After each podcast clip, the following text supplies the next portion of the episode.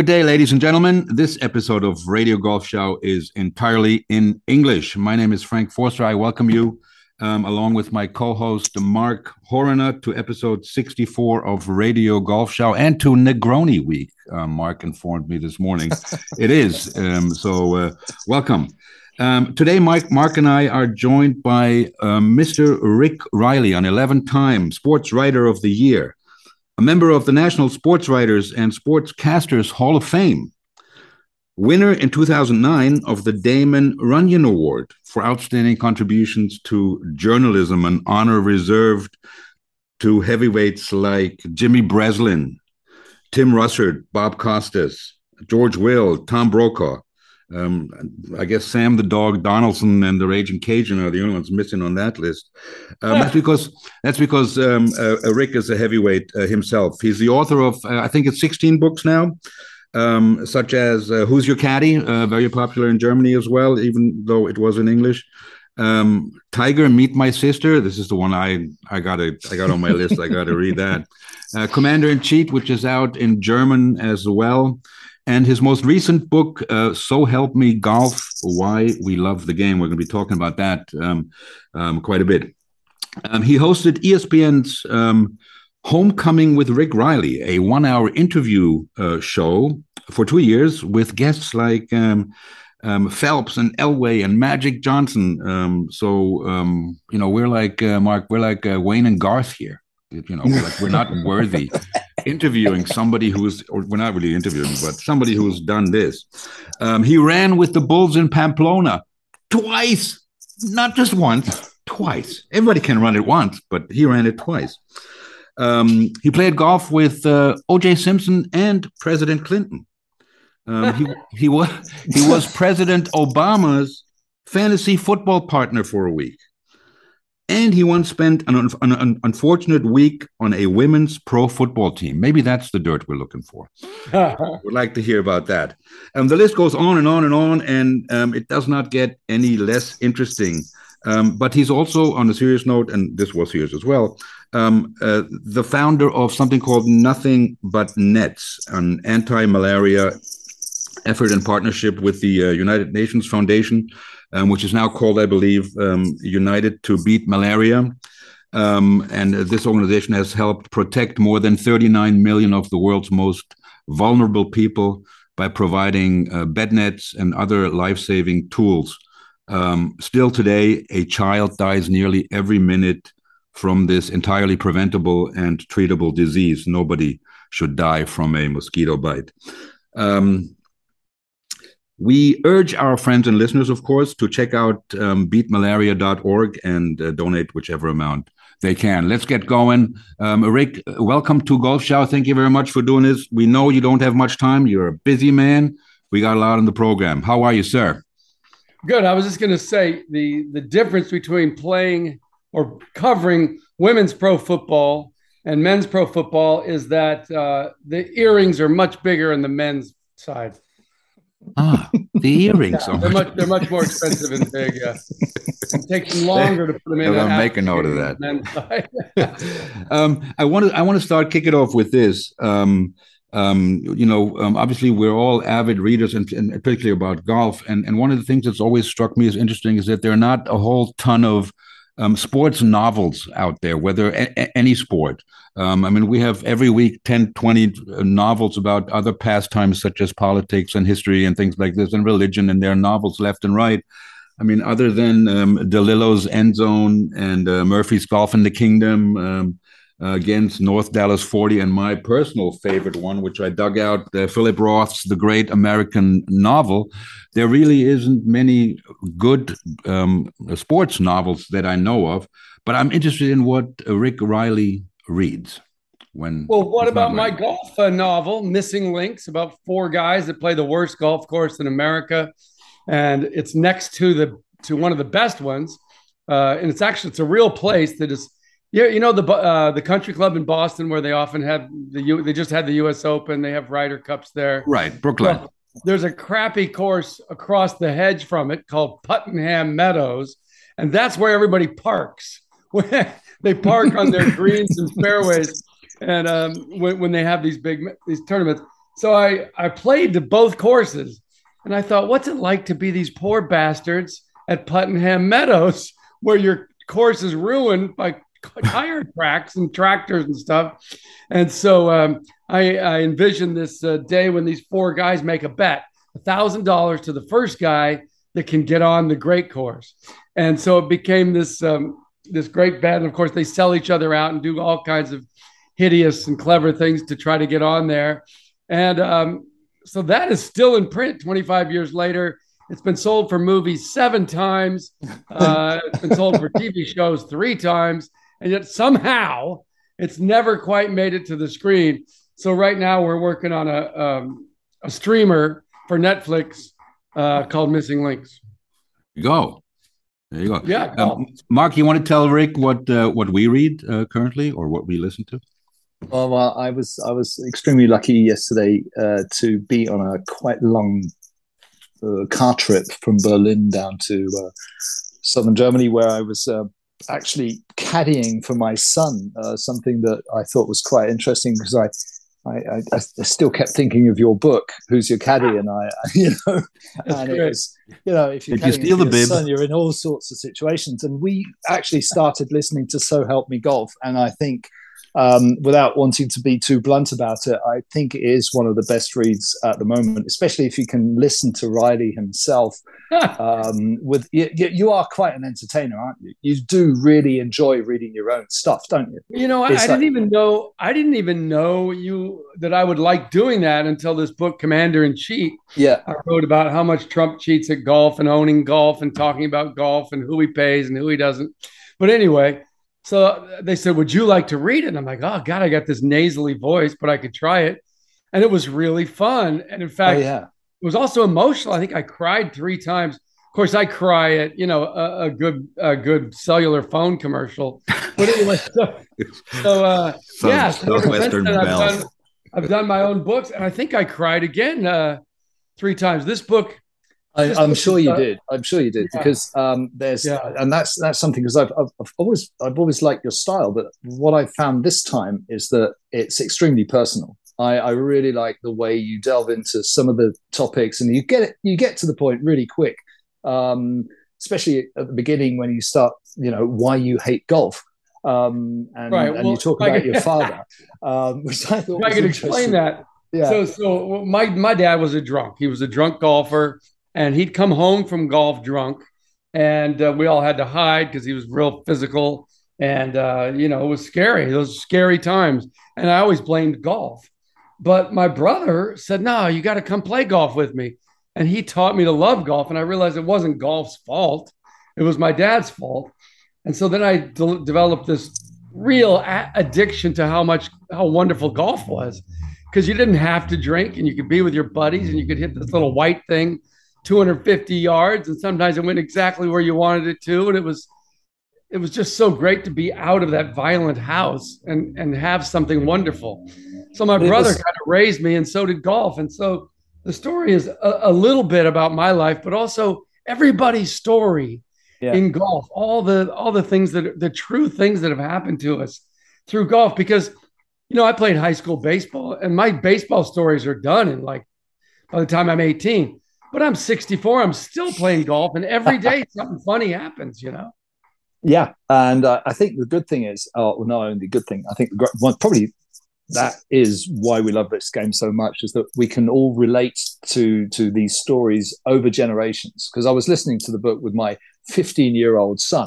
And, oh, how did he like it? Um, I'll tell you, you did you did take the test and you made it because he's really really he's he's he's no one to listen too long to you know to, to be too interested. He's an he's an instagram generation child right, right? he's 15 yeah. Um, he's 15 so but he he really liked it. I think he, he could connect to the the story. I, I, think he really loved your your short stories about Seve Ballesteros. I think he was really interested in that. He really liked the one. I I especially really liked the one about the Meissner guy, the bank robbing pro who financed his career. Um, oh. yeah, we, you, you got to tell. We got to tell that one. In yeah, you please do. There was a guy named Ricky Meisner who was on tour or trying to be. He was a he was a Monday Rabbit in those days. Uh, if you weren't quite on tour, one of the hundred guys, you had a chance on Monday to qualify. You had to beat out, you know, 50 other guys, but uh, four guys would make it. And Ricky Meisner was trying to do that. He'd been a great young golfer, and then he went away to the Vietnam War, kind of lost his game, got it back, but he was doing really badly, and he was down to his last nickel. And so he didn't want to go home to his wife and kids and say he failed. So he started robbing banks. He, he robbed a bank. He'd miss the cut and rob a bank on the way out of town. He'd put on a, um, a wig, a fake mustache, change the license plate on his crappy old Buick, and go in with a gun that had no bullets and uh, say, Give me all your money. And that's how he stayed on tour. And no one ever figured out. I, I guess nobody in the FBI played golf because all the banks were in golf towns, you know, Doral, Pensacola, uh, Augusta, and no one seemed to put it together. Um, finally, in 19, that year, after he'd robbed something like 16 or 17 banks, he did make it. Tallahassee Open. Yeah. He made it through. and, and, and get this on the first day, he led the Tallahassee Open. He's ahead of Trevino and Watson, shoots a 66 and all the writers are like, Where you been? And he's like, Well, I've just, you know, been preparing for this moment. really, what he's been doing is robbing banks. and, and so he thought, Okay, this is it. He always told himself, The day I make a big check on tour, I'm going to stop robbing banks. Well, the next day he shoots 76. Yeah. then yeah. 78. He finishes dead last. And he gets so upset about it and depressed that on the way out of town in Tallahassee on Monday, he robs the bank, but he forgets to change the license plate. and they catch him and he goes to jail for 25 years. But if you Google it, you can see that he did lead the tour in money that year. Yeah. well, he, he, he's, you know, talking about crooks. Um, you know, um, I think I think we do owe it to our German uh, yes. audience to, to to go back to the Trump book you wrote. Um, I thought it was really astonishing the the the, the research you went through, uh, all, all the facts you found. Um, you know, yeah, um, and you know you, you, could get people to talk, and and it was hilarious. I, I was wondering. Well, can I can I can I tell you how yeah. that happened? Yeah, please do. So so I was living in Italy. I was retired and uh, I see where it's 2016 uh, and Trump is campaigning. And I'm sitting there having my Campari, like we all do in the afternoons. And I see on my Twitter feed that he's saying, You got to vote for me. I, I won eight. I've won 18 club championships, and that's against that's against the best players. Well, I've known Donald Trump for 35 years. And I'm like, you liar. You you told me how you did it because we played golf together. What he does is he said, "What I do is when I buy a new golf course, I stage the open uh, the club championship by myself. I'm the only player, and that's how I've won 13 of them." And I'm like, "Wait a minute! You're telling people you're this champion? You you stooged your way to it." So I decided, well, I had to write this. So I called up um, Sports Illustrated. I said, "Let me write this column." And so they said, do it. And so I started researching it.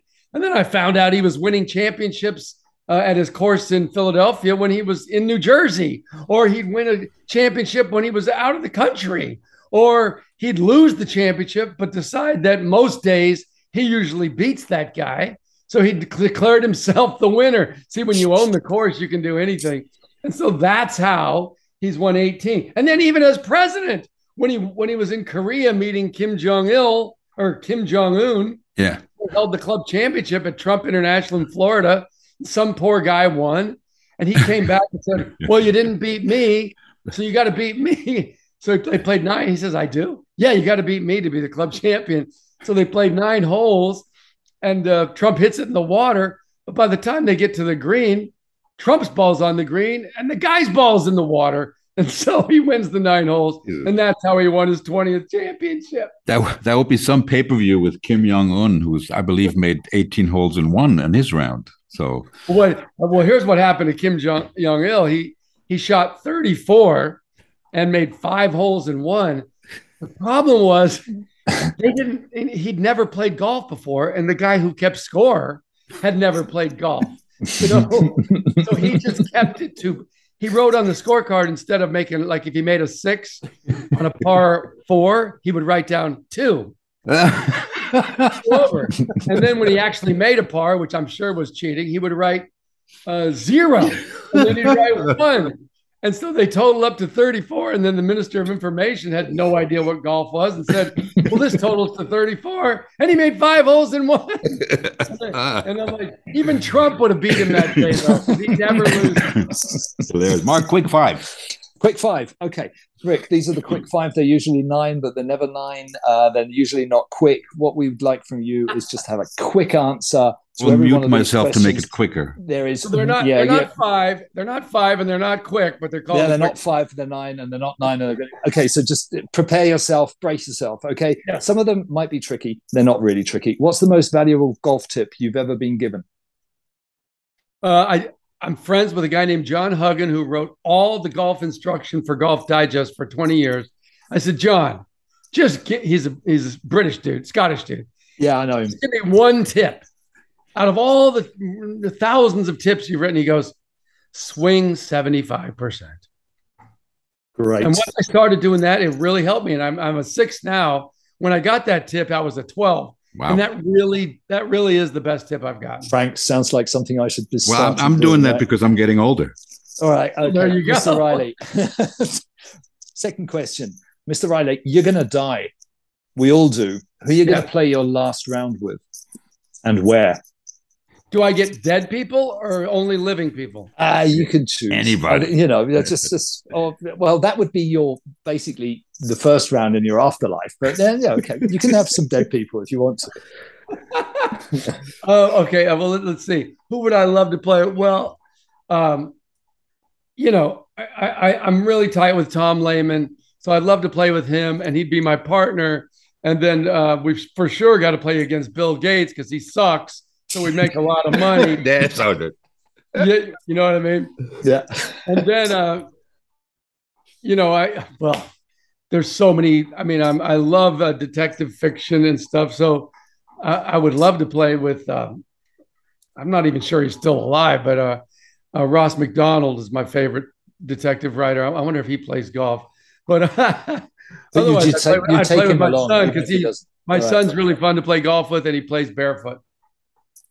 All right, so you you you'd be a sixsome out there probably. Okay, yeah, exactly. So, exactly. What would you be if you hadn't decided to write about golf? Well, I was I was so when I was in high school, I was a bank teller. I sucked at that.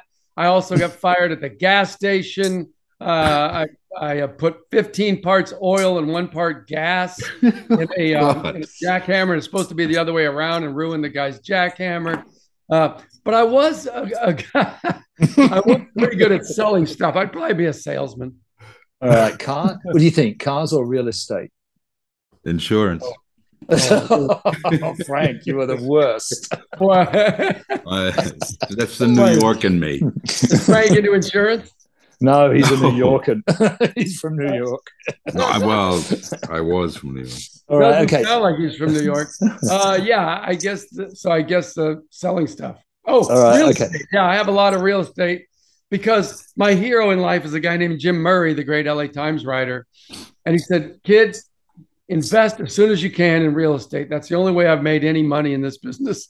So I invested in real estate. okay, next one, number four. Um, this is actually Frank's favourite one, and uh, it's not a quick one because it took uh, Ben Crenshaw the best of uh, most of one minute to answer this. It was well worth waiting for. Yeah, it was How great. many cigarettes? okay, against all odds, you've won the senior club championship. You and oh, your yeah. mates, yeah, all right, okay, that's against all odds. You and your mates decide to celebrate at a karaoke club. What's the first song you'll sing, and how do you close the night? Fly me to the moon and let me play among the stars. See, I play. Um, I play. Oh, that's great. Actually, we're gonna we're gonna use that as a jingle. Yeah. let me know what spring is like on Jupiter and Mars. Yeah, I play piano and I play mostly standards. So that was the first piano song I learned. So definitely uh, some sort of uh, some sort of uh, standard, and I'll try to sound like Sinatra and not pull it off. Wow. Impressive. Excellent. We're putting Excellent. together quite some playlists. Ben, I think, went for The Devil Went Down to Georgia. Oh, did he? You know what Ben Crenshaw's famous for besides being the greatest guy and the heaviest smoker? what? The world's hottest golf wife in history. Is she? Yeah? Really? Oh my God. And she has a twin. Yeah. And one time, I think she and the twin went out with Curtis Strange and his twin. And I said, go to the bathroom and switch. And I thought about it. I thought about it. And I'm thinking, oh my God, what are the, what's the twin look like? But she is the nicest, most beautiful female in golf history. Yeah. Um, we we are huge fans. Actually, she made it possible. That, yeah, she made it uh, possible. and we, could- talked about this wonderful article you wrote um, about Ben's second green jacket um, with with Harvey Penick and how she was um, commenting in the uh, in the gallery. Oh, there's there's Harvey. There's And, another uh, one for Harvey. Um, Yeah. yeah. that was that was awesome, awesome, awesome. You know, you know, you think back on that. I think that was the '95 Masters. He left to go to the funeral. Right, he did. Yeah. I Right. mean, that's Right. incredible. right. Yeah, Yeah, he comes to he comes to my my country club in L.A. and you know you'll play with him and he'll just be like he won't- he won't even concentrate on the golf. He'd be like, look at the bunkering. Oh my god, the slope look like Tom Doker. Like I don't care. Can we just the golf? Jeez. That's the game we got to get into, Mark. Yeah, next one. Yeah, that's the place we're going to play. Um, next one. Do you sometimes dream of golf? And if yes, are they good or bad dreams? And do you recall a dream you would like to share? I would say not only sometimes do I dream of golf. I think I dream of golf every night. Wow. Do you guys? It's weird. I'm like, is there something wrong with me? And it's kind of always bad. Have you had this dream where you can't get the club back because someone's in the yes. Yeah. way? There's a door. There's an animal. Then you I'm finally the get way. the club back, but there everybody's moved on to the next hole. I have the same problem with piano. I have piano dreams. I can't get the uh, the little cover open, or I get the cover open and and none of the keys are there, or the keys are all there, but the black keys are white and the white keys are black. Why why do I have these dreams of struggle? I must be a troubled person. we all have those dreams, I think. we all do. Uh, even Yeah. Ben had uh, Ben, Ben Ben uh, basically had the same. Ben couldn't putt. Uh, Best can't putter in the world. He couldn't putt. That's what he's dreaming about. Is that what he Uh, said? Yeah, yeah, what he he said. said, it's great. It's great. I was going like, Well, well, who do you like, think? Who do you think's the greatest player slash architect of all time? I mean, Crenshaw's got to be up there. Definitely. One, he's definitely one of them. Yeah. Tiger's Definitely. a terrible architect. Those guys just put their damn name on good. it, you know. I think Arnold was terrible. What? Many of those guys just put their name on it. I mean, Ben talked very, um, very um, strongly about Tom Weiskopf um, as a player and an architect. Um, but I, you know, I mean, th- those courses, whether it's Norman or Nick or even Langer, um, you know, a, a lot of them just put Well, their names well, on it. Langer, Langer's. But if, if if it's Langer, it's usually Rossknecht, the the Swiss guy. Um, so they they had a good working uh, Can we, collaboration. can we tell Okay. a quick Weiskopf story out of the book? Oh, Please. please do. This is this is the kind of st- well, Weiskopf uh, uh, designed my course that I play in Sedona called Seven Canyons, and he was I was worked with him at ESPN, and he was just this kind of quiet but great guy who had been a really bad alcoholic, but really a fun alcoholic. and so one night he's out with Hubert Green at the U. Believe it or not, they found a bar in Utah, and so uh, they're out and they don't. He's got a 7 a.m. tea time. He never gets to bed. wow. He gets to, and it's Friday, and he and he's so hungover. It's 7:03. He's got a tee off. He hits it down the middle on the third hole, right in the middle of the fairway, and asks for a ruling. Yeah. And the guy he's playing with says, "What the hell are you talking about ruling? I need a ruling." And he was a big guy and kind of grouchy. So, "Well, Tom, you're right in the middle of the fair. Just get me the goddamn ruler. Uh, give me the goddamn uh, uh, ju- Rules guy. yeah, right. The rules guy. So the rules guy comes out in the cart and says, Tom, you're in the goddamn middle of the fairway. What's the problem? He says, if I don't get two cheeseburgers two chocolate shake and four Excedrin aspirin in the next 15 minutes, I'm withdrawing from the tournament. And he was leading the tournament.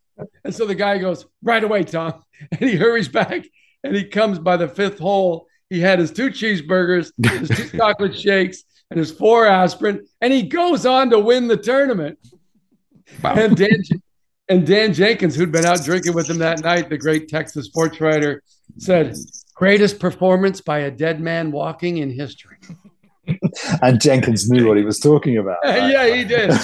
Dan Jenkins. All right, okay. I've got one more left, uh, and then I've got uh, yeah. Um, so, what's the worst name of a golf hole in the world? Because yesterday I was I was I was flabbergasted about you, you saying you know you hate named golf holes. You know, why are they all so precious? Oh, this is tea garden, and this is olive, and this is lotus pet. We don't give a shit. I mean, unless you're naming them after strippers, like this is Aura and this is Mystique, and like, oh man, I aced Mystique yesterday. That would be something. But otherwise, we don't care. We're just playing. And we're betting. Do you do you remember any hole names? Why do holes need a name? They already have a name. It's called number three. don't understand that. this is oh, going to be. A, we'll write that one down. Absolutely awesome, Rick. so how much time hey, have we got left, guys? I think we're we're almost there. Can I tell um, my favorite story from the book? You you yeah, can stay as long. You can hold on, hold on, hold on, hold on. Only if you promise to play a tune before you leave. Oh, because I can see the I can see I can see the um, the piano. the piano yeah that's one of the first things and, I saw other than the fact that it looks like language. Yeah you, come on. Okay you can tell the story at, and then and then play us a song and then you can go and use it as a jingle. Yeah we'll yeah, we'll just, yeah, our yeah. sign off is to the Linksland maybe some Scottish oh. thing. Yeah. I'll work on it. Uh, 1997 right, uh, Lahinch Ireland.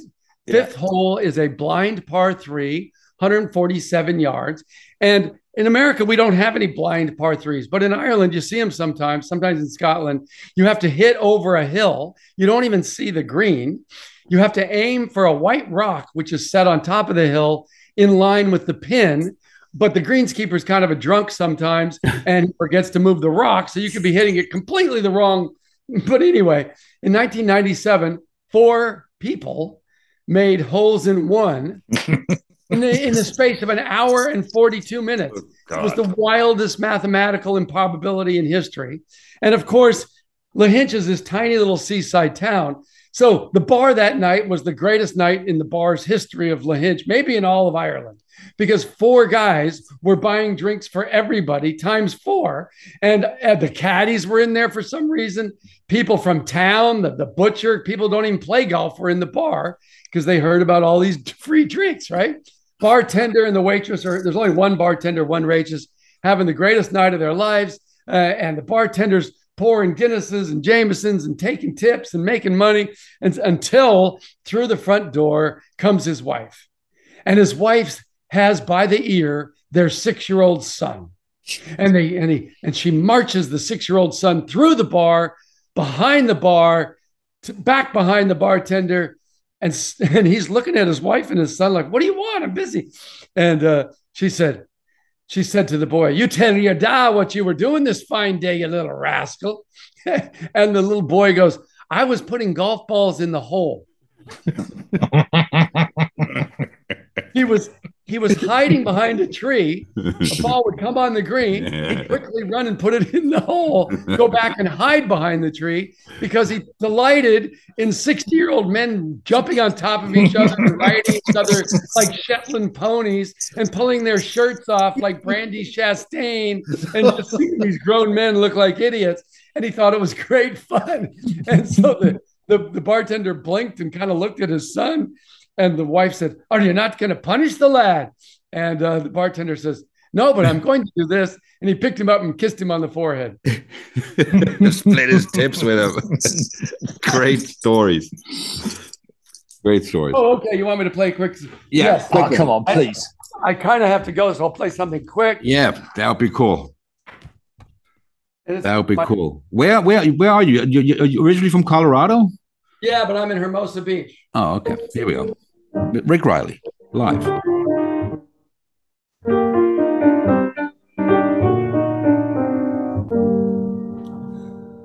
I gotta go. Fly me to the moon.